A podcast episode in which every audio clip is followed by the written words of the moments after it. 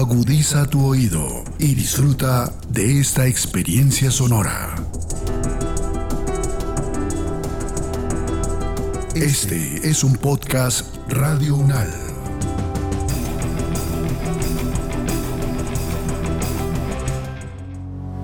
los acontecimientos de actualidad y política internacional que fueron noticia en los últimos siete días, con una visión y análisis desde la academia. Análisis UNAL, siete días en el mundo.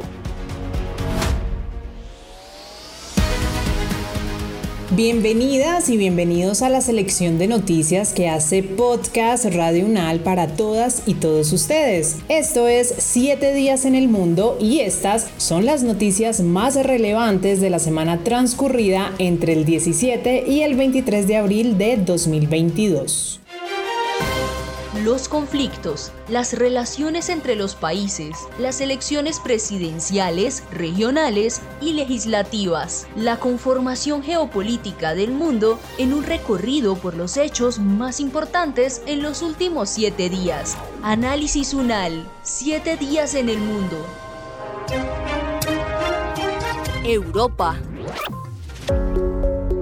Alexander Bornikov fue designado por el presidente ruso Vladimir Putin para encabezar la nueva fase de la operación militar, la cual estaría enfocada en tomar el control total de la estratégica región del Donbass con el apoyo de las fuerzas separatistas prorrusas de Donetsk y Lugansk. El general dirigió la ofensiva en el sur al comienzo de la invasión, donde los rusos tuvieron más éxito que en el norte. Y este tema lo desarrollamos precisamente con Jesús Agreda Rudenko, él es profesor de la Facultad de Ciencia Política Gobierno y Relaciones Internacionales de la Universidad del Rosario. Profesor, algunos expertos hacen la comparación no solamente luego de esta designación, sino que incluso antes de las cosas parecidas o que hubo entre la guerra en Siria y esta guerra actual en Ucrania. Luego de esta designación creo que ya no habría dudas, creo que las estrategias rusas son muy parecidas las que hicieron en, en, Siria o están practicando en Ucrania. ¿Lo cree usted así? Sí, sí, sí, estoy completamente de acuerdo con eso, pero incluso hay que ir un poco más allá, porque recordemos que Dvornikov también estaba a cargo de la retoma de Grozny entre el finales del 99 y principios del 2000, que era la capital de Chechenia, donde también había resistencia, digamos, independentista en contra de Rusia. Y la táctica fue exactamente la misma que la que se empleó en Alepo en 2015. Básicamente, según Dvornikov, la única forma de, digamos, eliminar la oposición es eliminar completamente las ciudades y con todos los civiles que habitan la región. Así que lo que vamos a ver y lo que estamos viendo en Mariupol y en otras partes, sobre todo del sur del país, es exactamente la misma táctica, donde efectivamente veremos que las matanzas contra civiles que se han dado hasta ahora solo se van a repetir o se van a incrementar en los próximos días.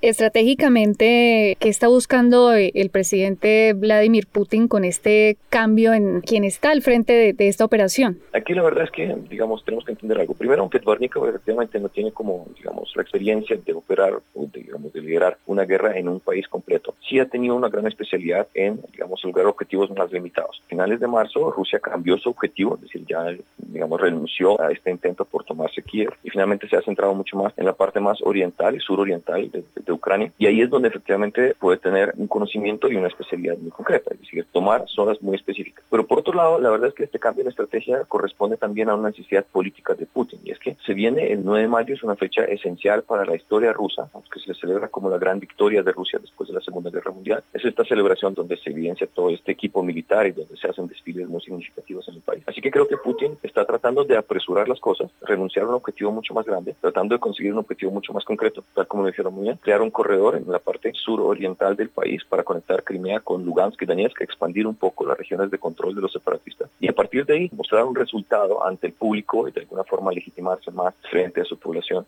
para el 9 de mayo.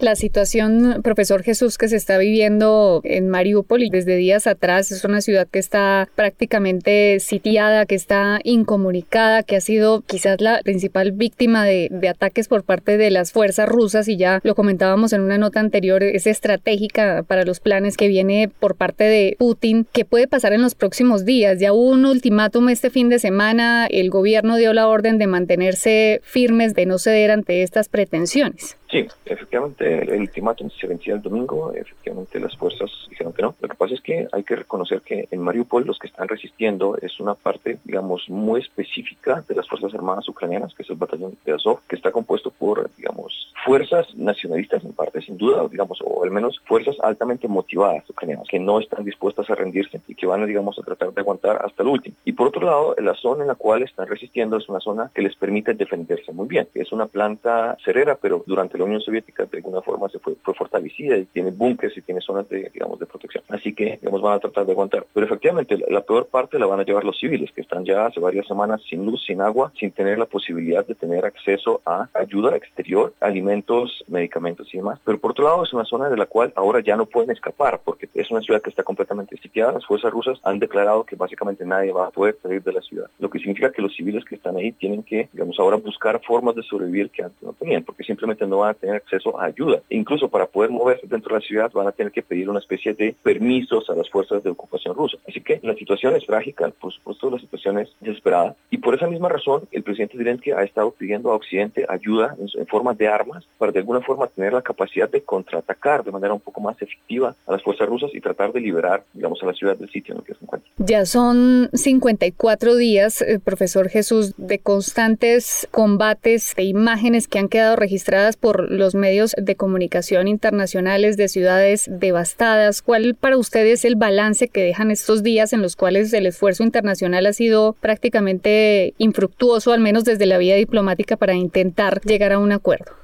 Sí, sin duda la solución diplomática sería lo ideal. Sin embargo, hemos visto una y otra vez que al parecer no hay posibilidad de una solución diplomática porque las exigencias rusas siguen siendo completamente irracionales. Es decir, Rusia exige a Ucrania que efectivamente renuncie a ciertas partes de su territorio donde hay población ucraniana y que quedaría bajo control de un invasor con el cual ya en este momento hay muy poco en común. Así que efectivamente la solución diplomática no está a la vista. El mismo gobierno ruso ha dicho que la, la solución diplomática está en un punto muerto. Por lo cual, al parecer, no queda otra alternativa sino una resistencia militar por parte de Ucrania. Y como ya lo ha insistido el presidente ucraniano, digamos, aquí es donde el apoyo internacional es clave. Es evidente que las sanciones económicas están funcionando, solo que las sanciones económicas en contra de Rusia tomarán algo de tiempo. Así que eh, es esencial que Ucrania pueda aguantar y para eso necesita ayuda adicional en forma de equipos y en forma de armas. Así que de alguna forma Ucrania depende mucho de esa ayuda y pues lo que se ha visto hasta ahora es que gracias al compromiso de ciertos aliados occidentales, Ucrania puede aguantar. La idea es que efectivamente siga pudiendo hacerlo, pero de nuevo también estamos en una situación en la cual, digamos, las armas que, piden, que está pidiendo Ucrania son difíciles de otorgar por el temor, de alguna forma, que surgen algunos aliados de que con esas armas digamos, hay un escalamiento aún más del conflicto y que de alguna forma termine involucrando a los socios de la OTAN. Así que estamos en una situación un poco compleja. El presidente ucraniano está pidiendo armas muy específicas. Algunos socios occidentales no están muy dispuestos a darlas, lo que ya digo, por el temor que sienten de una escala aún mayor, pero me parece que es la única forma a través de la cual Ucrania podría seguir aguantando esta invasión. América. Los icónicos anillos de Saturno se estarían desvaneciendo y para los astrónomos el fenómeno es catalogado como una lluvia de anillos. Con el paso del tiempo, este proceso junto a otros eventos del espacio exterior hará que los elementos distintivos de Saturno posiblemente queden o en los registros fotográficos o en la imaginación. Además, la NASA explicó que los anillos se están viendo arrastrados hacia el planeta debido a la gravedad. Y para analizar este tema estuvimos conversando con Santiago Vargas, quien es astrofísico y también profesor del Observatorio Astronómico Nacional OAN de nuestra Universidad Nacional de Colombia. Profesor, algunos informes científicos señalan que es normal que los anillos de Saturno se vayan desvaneciendo. Entonces, ¿qué función cumplen o cumplirían ellos para el planeta? Bueno, en un comienzo me estoy hablando de los años 70, 80, cuando se empezaron a enviar las primeras misiones de exploración a Saturno, se pensaba que los anillos tenían miles de millones de años,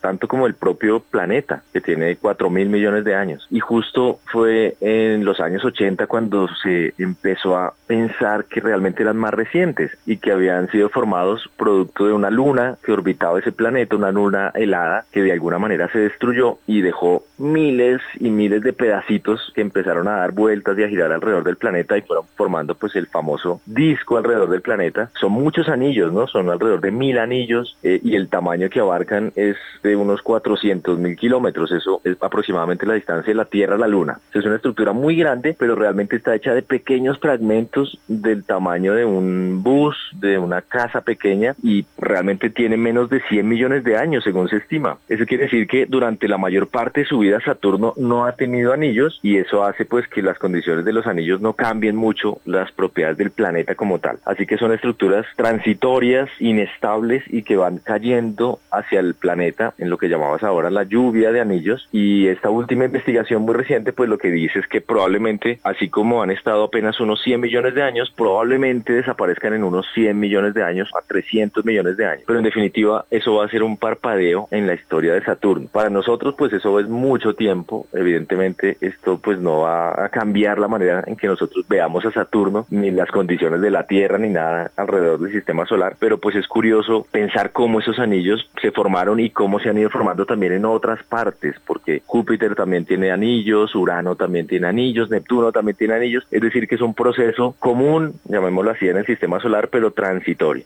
Profesor Santiago, ese término que mencionamos, lluvia de anillos, ¿a qué hace referencia? Hace referencia que estos anillos, que son pedazos de hielo realmente, pues empiezan a fragmentarse, los golpes de pequeños meteoritos también los van rompiendo, la propia gravedad de Saturno, que es grande, va haciendo que estos pedacitos de polvo empiecen a caer a la atmósfera del planeta y es como si tuviéramos una nevada, pero pues intensa. Bueno, el cálculo que hacen es que cada hora se llenarían dos piscinas olímpicas con la cantidad de agua que cae al planeta Saturno, obviamente en toda su dimensión. Y eso pues es una lluvia. Si estuviéramos allí, pues percibiríamos esa lluvia como un granizo que va cayendo constantemente, pero que va a prolongarse en el tiempo cientos de millones de años, 300 millones de años. Así que es algo bastante común para el planeta Saturno en este momento tener esa lluvia en ciertas zonas del planeta. Profesor, precisamente ¿por qué se tardaría tanto ese proceso en eliminar por completo el sistema de anillos?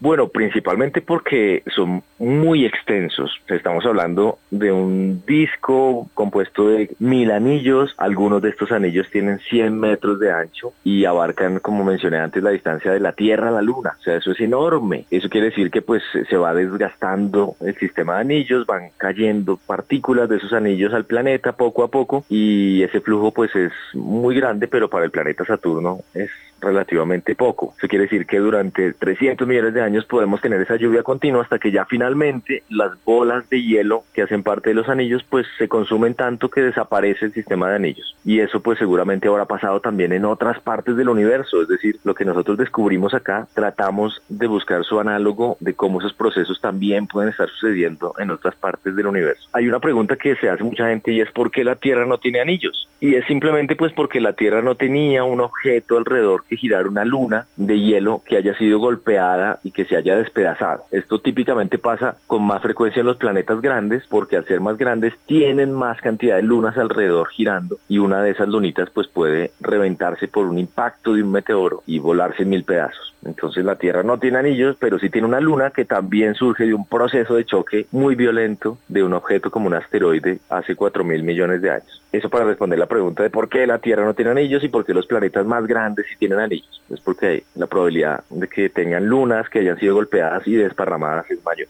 Profesor, entonces, en un futuro, ¿cómo se podría referenciar a Saturno? ¿Cómo podríamos ver a este planeta? Bueno, nosotros no tendremos problema por lo pronto, en el futuro lejano, estamos hablando de millones de años, es decir, llevamos aquí como especie algo más de un millón de años y nos quedan entonces 300 millones de años por delante para seguir viendo anillos de Saturno, así que no vamos a tener problema porque efectivamente algo muy vistoso en la observación del cielo nocturno con un pequeño telescopio es Saturno con su sistema de anillos. Eso creo que es fascinante. Eh, primero que vio esos anillos pues fue por telescopio Galileo Galilei hace 400 años, pero él ni siquiera pudo pudo saber que eran anillos porque se veían como dos orejitas alrededor del planeta. Entonces la invitación es para que pues cojamos un telescopio, vayamos a un planetario, un observatorio y veamos a Saturno a través del telescopio y disfrutemos de esos anillos que no se van a ir en el futuro cercano, pero pues sí es interesante pensar que son estructuras que para el planeta son transitorias, han estado ahí muy poco tiempo comparado con la historia de miles de millones de años de evolución del planeta Saturno.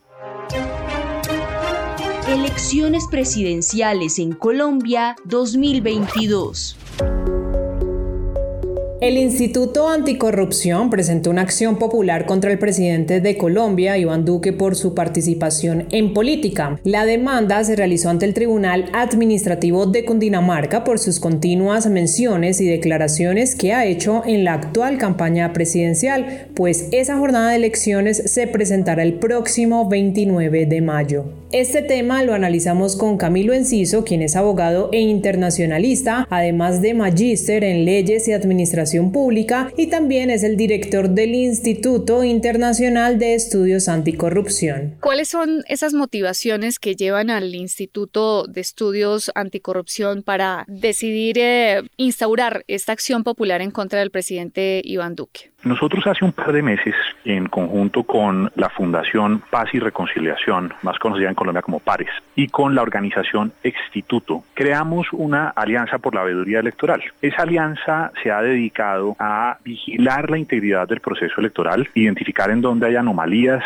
y buscar desde la sociedad civil hacer todo lo posible para evitar que haya distorsiones, anomalías en el proceso democrático que estamos viviendo. Como parte de ese esfuerzo, identificamos desde hace ya varios meses cómo el presidente de la República, Iván Duque, ha venido emitiendo declaraciones que evidentemente son una interferencia indebida en la contienda electoral. ¿Eso por qué es tan problemático? Porque la ley de garantías, una ley que fue adoptada en el año 2005, establece una serie de normas que le prohíben al presidente de la República hacer referencia a candidatos o a movimientos políticos durante los cuatro meses previos a las elecciones. ¿Eso por qué es tan importante? Pues básicamente porque lo que buscaba la ley era evitar que quien detenta la primera magistratura de la nación utilizara el poder que tiene desde la presidencia, su capacidad de gasto público, su capacidad de hablar y de amplificar mensajes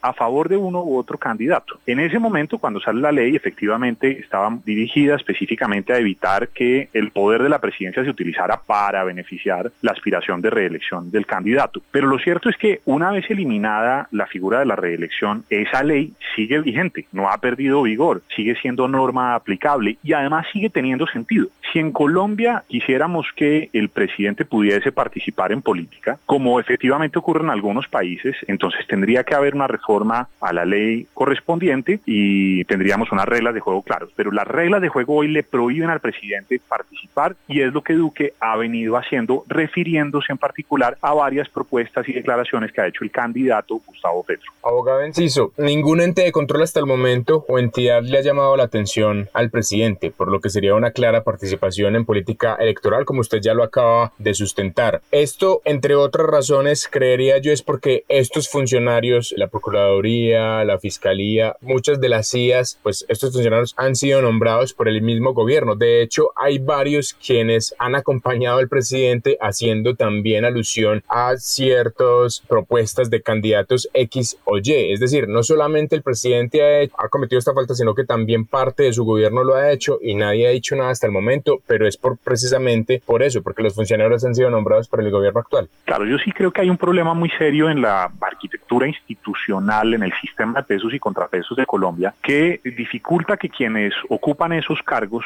de vigilancia y control o quien ocupa la dirección del Ministerio Público, la señora Margarita Cabello, realmente sean independientes, porque al final el presidente tiene una influencia muy grande en el proceso conducente al nombramiento de esas personas. Entonces, claro, en Colombia tenemos una procuradora que fue empleada del presidente Duque, fue ministra de su gabinete, fue su ministra de Justicia, además fue su copartidaria en el Centro Democrático. Llevan docenas de años de trasegar político conjunto. Entonces, obviamente, la procuradora a estas alturas de la vida, de buenas a primeras, no va a llegar a jalarle las orejas a quien ha sido su jefe político o su compañero de líderes políticas durante los últimos 10 años o más. Entonces, claro, ahí tenemos un problema. Hay un silencio de la Procuraduría que yo me atrevería a calificar como un, casi que un prevaricato por omisión, porque sí que es un deber de la Procuraduría garantizar la integridad de la administración pública, la moralidad administrativa y contribuir a blindar la integridad del sistema democrático, cosa que evidentemente no están haciendo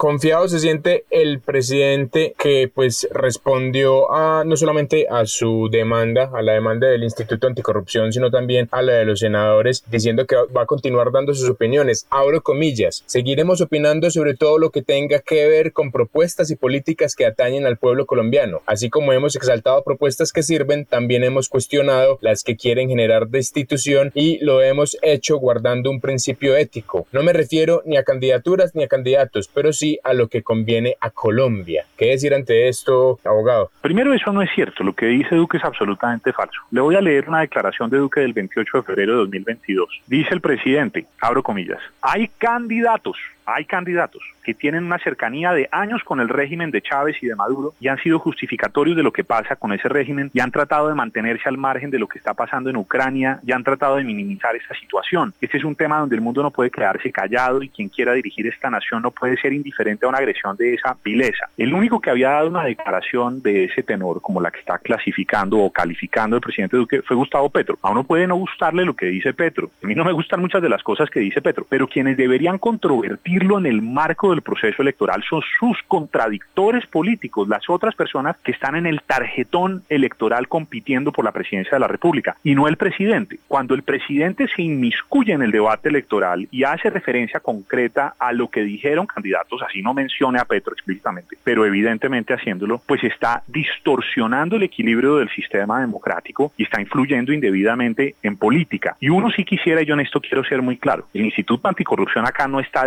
defendiendo a Gustavo Petro, ni le estamos haciendo campaña a él, ni mucho menos. Nosotros somos una organización independiente, apolítica. Y esto lo haríamos dentro de cuatro años si el señor Gustavo Petro es presidente y utiliza el poder de la misma manera en que lo está utilizando el presidente Iván Duque. Es decir, acá de lo que estamos detrás es de la protección de la integridad del sistema democrático y acá queremos que esta sea una regla aplicable a todos. Nadie puede estar por encima de la ley, ni siquiera el presidente de la República y él sobre todo, los colombianos, debería dar ejemplo de buen comportamiento, buena conducta y respeto a la legalidad. Abogado, ya para terminar, le quiero hacer una última pregunta. Ustedes piden medidas cautelares para que las restricciones sean emitidas de forma inmediata. ¿Esto qué tan posible es? ¿Qué tan fácil se puede dar? Pues mire, es complicado, la verdad, porque los tiempos de la justicia en Colombia son demorados. Una cosa es lo que dice una norma en términos de los plazos que tiene un juez para tomar una decisión y otra cosa es lo que al final realmente ocurre. En este caso, una vez radicada la acción popular, el tribunal tiene tres días,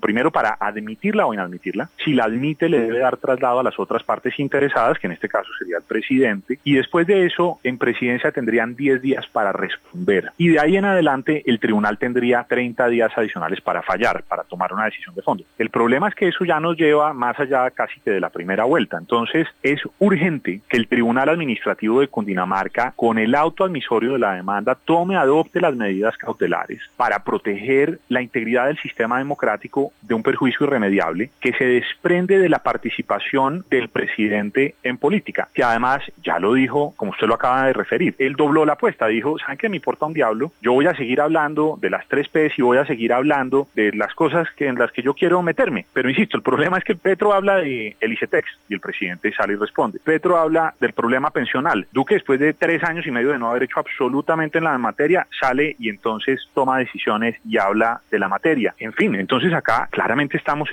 ante una actitud reactiva del presidente que está interfiriendo en política y el tribunal tiene que ordenarle guardar silencio. Tiene que ser una orden inmediata y perentoria para que esto funcione. América.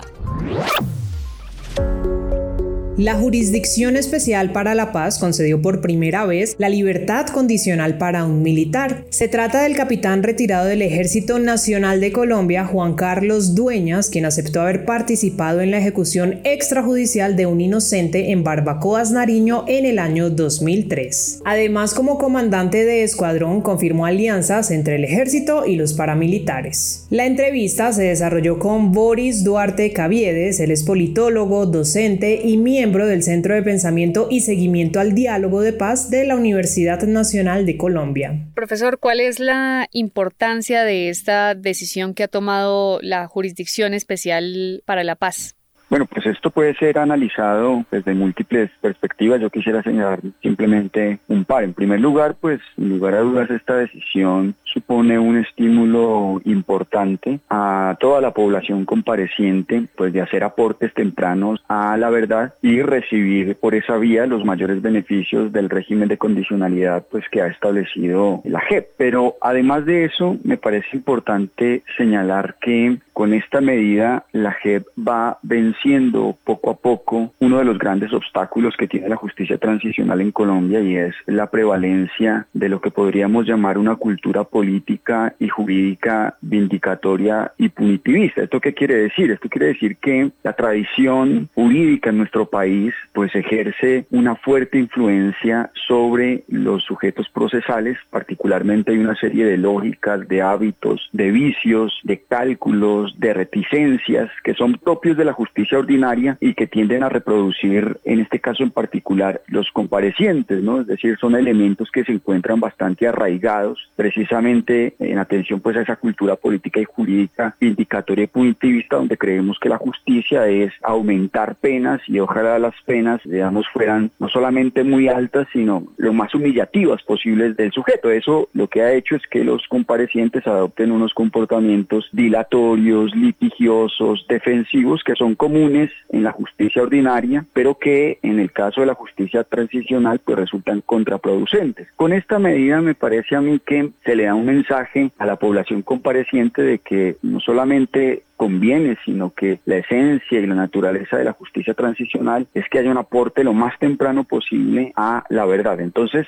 tiene, digamos, como esas dos dimensiones, y servir de estímulo a la población compareciente, pero también es un paso importante en ese camino de vencer esa cultura política, esas prácticas litigiosas, esas prácticas defensivas, esas prácticas dilatorias que en un momento determinado puede adoptar la población compareciente. Profesor Boris, valdría la pena, creo yo, repasar, si es posible, las características que tiene en cuenta la JEP para tomar esta clase de medidas. ¿Qué es lo que debe hacer el compareciente para poder, como le pasó a este ex militar, pues quede libre Sí, pues a ver, la jurisdicción tiene una ruta que se encuentra condicionada, valga la redundancia, por el régimen de condicionalidad. ¿sí? Para plantearlo de manera muy simple y sencilla, esa ruta empieza cuando el compareciente pues, solicita su sometimiento ante la Jurisdicción Especial para la Paz. La jurisdicción evalúa si las conductas por las cuales esta persona está pidiendo este sometimiento, digamos, tienen relación con el conflicto interno armado y si el sujeto, si la persona efectivamente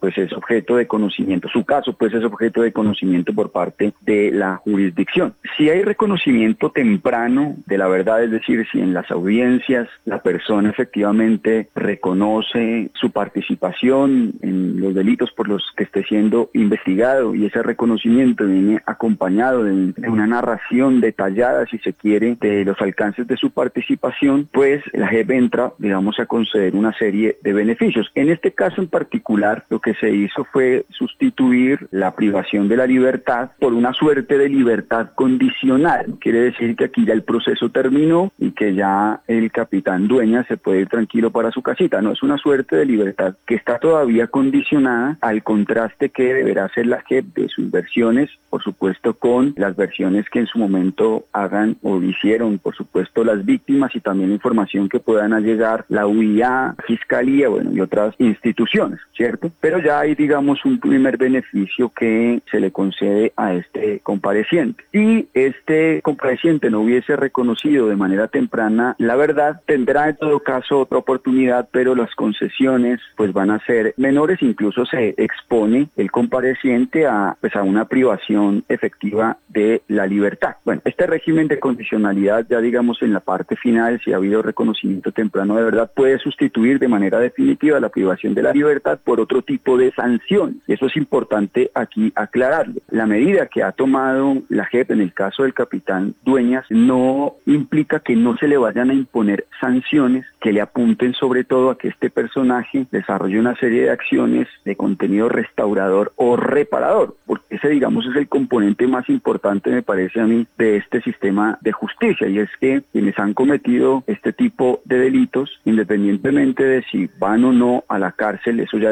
dependerá de, de su aporte a la verdad, todos van a tener que desarrollar algún tipo de acción reparadora y restauradora, pues para precisamente restaurar o reparar las comunidades o las víctimas que han sido afectadas. La JEP entonces establece que hay, digamos, distintos tipos de penas o de sanciones en el caso de las situaciones donde hay privación de la libertad. Estas pueden ir de 5 a 8 años en el caso de que haya reconocimiento tardío de verdad, digamos, durante todo el proceso, o si no hay reconocimiento, pues pues las penas, las sanciones pueden ser ordinarias de por lo menos 20 años. E incluso pueden ser expulsados de, por decirlo de alguna manera, del sistema y volver a la justicia ordinaria donde las sanciones pueden ser mayores. Donde hay reconocimiento de verdad, pues estas penas, digamos, privativas de la libertad son reemplazadas por otro tipo de sanciones que son llamadas las sanciones propias dentro de la jurisdicción. Profesor, precisamente la jurisdicción especial para la paz pues se hizo también pensando mucho en las víctimas. ¿Qué mensaje cree usted que están recibiendo las víctimas o cómo están recibiendo esta decisión? Que además es un hecho histórico, el primer ex militar que la jurisdicción especial para la paz deja libre, como usted también lo acaba de decir muy claro, con ciertas condiciones, no es que ya se pueda ir para la casa tranquilo, pero ¿qué cree usted que está pasando por la mente y los corazones de las víctimas en este momento con esta decisión?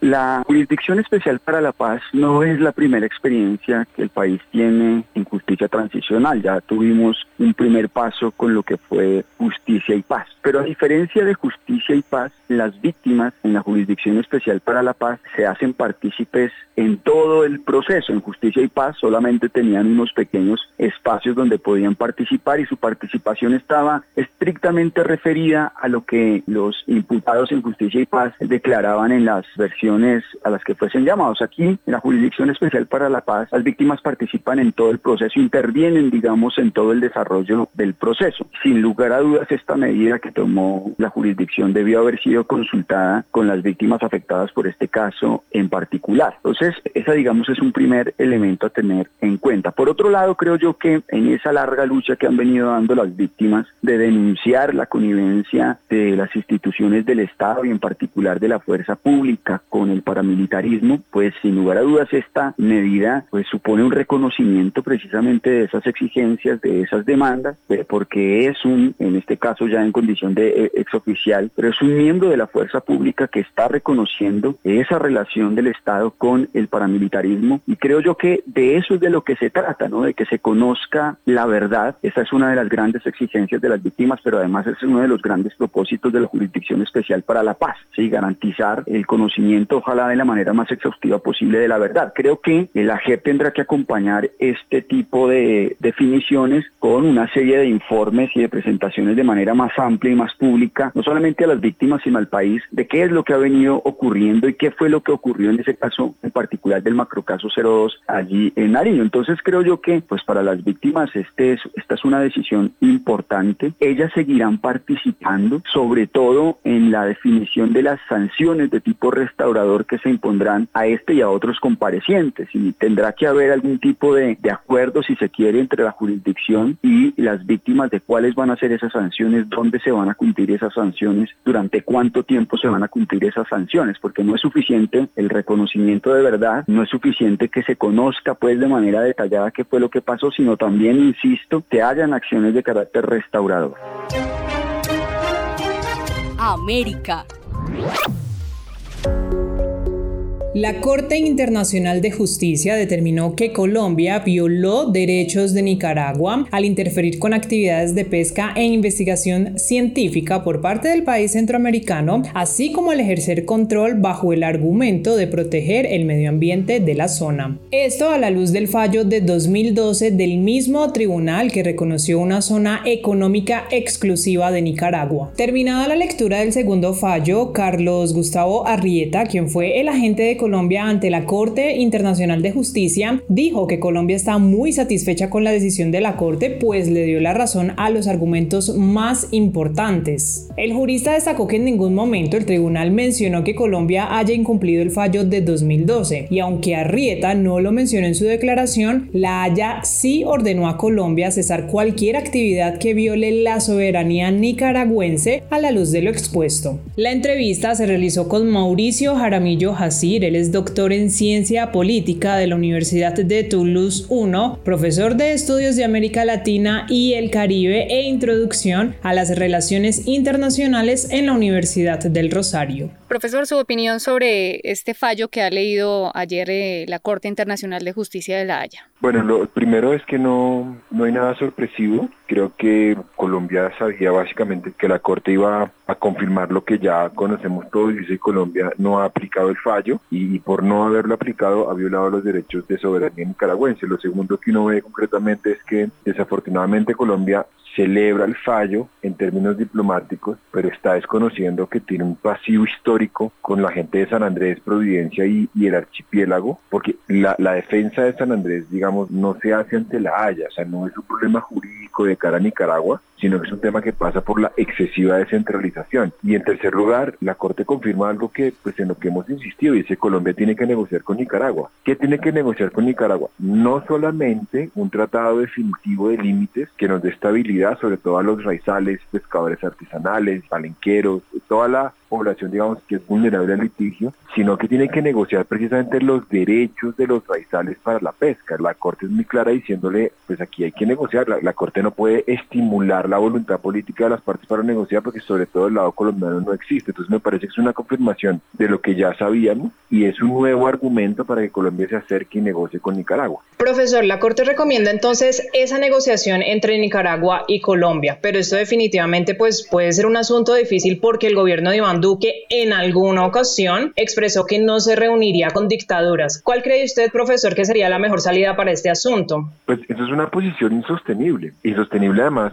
absolutamente contradictoria. Este gobierno firmó un tratado de libre comercio con Emiratos Árabes Unidos, un país donde la homosexualidad se castiga, está penalizada, donde la oposición no tiene derechos, no hay separación de poderes, es decir, es un país que no es una democracia y ha valido muy poco que no lo sea. Entonces no tiene ningún sentido este argumento de que Colombia no tiene relaciones, no se acerca a países, sean no sean democráticos. Obviamente en Nicaragua hay una deriva autoritaria, eso nadie lo pone en tela de juicio, pero el derecho internacional y el principio de no injerencia son la base de nuestra política exterior. Colombia no puede condicionar su política exterior, las buenas relaciones a que los países tengan sintonía ideológica con Colombia. Eso es muy riesgoso porque eso implica que entonces las relaciones con algunos de los vecinos, vecinos inmediatos, Ecuador, Brasil, Perú, Venezuela, Nicaragua, eh, Jamaica, con los que tenemos fronteras, van a depender de los vaivenes, de los cambios de gobierno, de mandato, ideológicos, cambios en los sistemas políticos. Y en este caso particular, no negociar con Nicaragua ha sido costosísimo, ojo, no solamente en el gobierno de Duque, ha sido costosísimo por no haber negociado en el gobierno de Santos, en el gobierno de Pastrana, en el gobierno de Samper, se intentó negociar con Violeta Chamorro y aquí la clase política armó un escándalo, a Samper lo acusaron de entregarle San Andrés a los nicaragüenses y un poco todo viene de ese sentimiento de superioridad que sentimos frente a Nicaragua y que nos tiene muy mal porque la, la estamos subestimando y es lo que ha hecho este gobierno en particular con ese discurso nacional lista diciendo a la gente de San Andrés no se preocupen, vamos a defender la soberanía, pero hombre, no la están defendiendo, no la están defendiendo, insisto, porque no están reconociendo que hay una contraparte además que ya tiene un título de posesión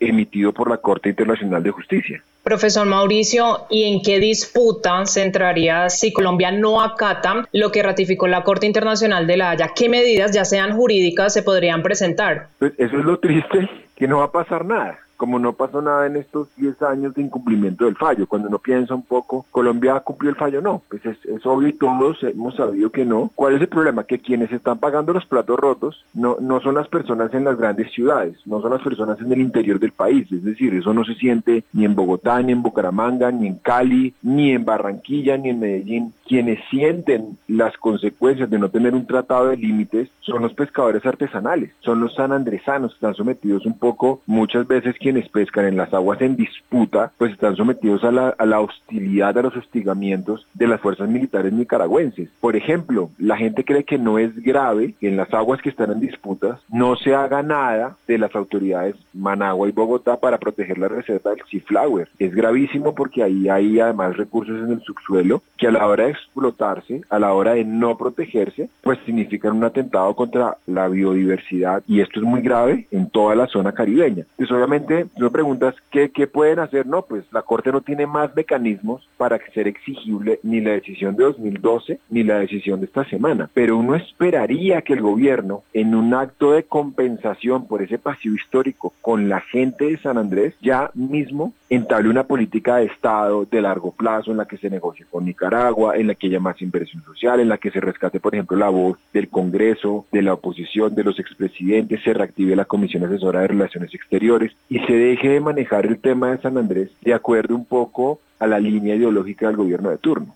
Profesor Mauricio, usted mencionó en sus redes sociales que este fallo no es una responsabilidad exclusiva del gobierno actual. Sin embargo, el presidente Iván Duque y sus delegados sí cometieron prácticamente tres errores. Por favor, cuéntele a los oyentes cuáles son esos errores que usted considera desde su análisis. Sí, el primer error es mandar de embajador a una persona que no, que no conoce los circuitos diplomáticos, que no tiene ninguna sensibilidad con el tema del litigio como Alfredo Rangel. Alfredo Rangel fue nuestro embajador en Nicaragua todo este tiempo, pero pues Alfredo Rangel no es una persona reconocida con trayectoria en el litigio y eso es absolutamente imperdonable. Nuestro embajador en Nicaragua tiene que ser una persona que conozca ese litigio, que sea en la medida de lo posible una persona experta en derecho internacional y conozca los tratados. Alfredo Rangel es una figura de las más extremistas y radicales del centro democrático que por ser una figura con esas características fue expulsado de Nicaragua por injerencia política interna. Entonces ahí no tenemos interlocución en este momento y no teníamos interlocución antes del fallo. En segundo lugar, el gobierno de manera insólita no convocó ni una sola vez a la Comisión Asesora de Relaciones Exteriores, que según la Constitución tiene que ser convocada para este tipo de asuntos. Cuando se habla de fronteras, de la seguridad nacional, de la defensa, solamente la convocó una vez porque el Consejo de Estado le ordenó por una acción interpuesta por Antonio Sanguino y de ahí en adelante la convocó una vez y como no podían ir algunos expresidentes, la decisión de Duque fue, bueno, entonces no la convocamos, en plena etapa oral del fallo que salió esta semana, y eso es imperdonable, insisto, porque Colombia tiene que tener una postura de Estado y no de gobierno, cosa que, insisto, esta administración pues ha, ha desconocido, y en tercer lugar, pues yo creo que esa retórica nacionalista de estar diciendo que la dictadura oprobiosa, que el dictador, que el comunismo, que el castrochavismo, un poco para difundir esta idea que Nicaragua es nuestra enemiga, pues hace cada vez más costoso negociar, hace cada vez más impopular y creo que aquí un poco lo que el gobierno, un estadista, tiene que tener grandeza para explicar a la gente y decir, pues puede que no, no la llevemos bien con Nicaragua, pero tenemos que negociar. Entonces, volver a esa retórica nacionalista es absolutamente anacrónico. Hoy los estados no lo hacen. Japón y China, Corea y Japón, Colombia, Venezuela, los estados que en general tienen litigios, entienden que están vinculados por la situación fronteriza y eso les obliga un poco a abandonar esa retórica de la confrontación. Entonces, insistir un poco en ese nacionalismo me parece a mí hoy, en pleno siglo XXI, en una región tan pacífica como América Latina, simplemente imperdonable. Este fue el resumen de noticias en siete días en el mundo, con lo más destacado y los comentarios de los expertos del programa Análisis UNAL de la emisora de la Universidad Nacional de Colombia. Gracias por su sintonía y por preferirnos. Hasta una próxima oportunidad. Los acontecimientos de actualidad y política internacional que fueron noticia en los últimos siete días con una visión y análisis desde la academia. Análisis UNAL, siete días en el mundo.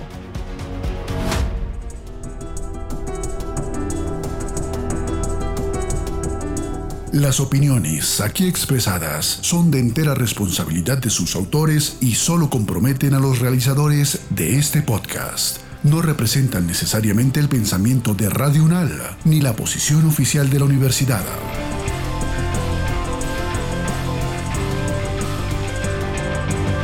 Este y otros podcasts en nuestro sitio web podcastradio.unal.edu.co. Síguenos en nuestras redes sociales. Nos encuentras como Podcast Radio UNAL, Universidad Nacional de Colombia, Proyecto Cultural, Científico y Colectivo de Nación.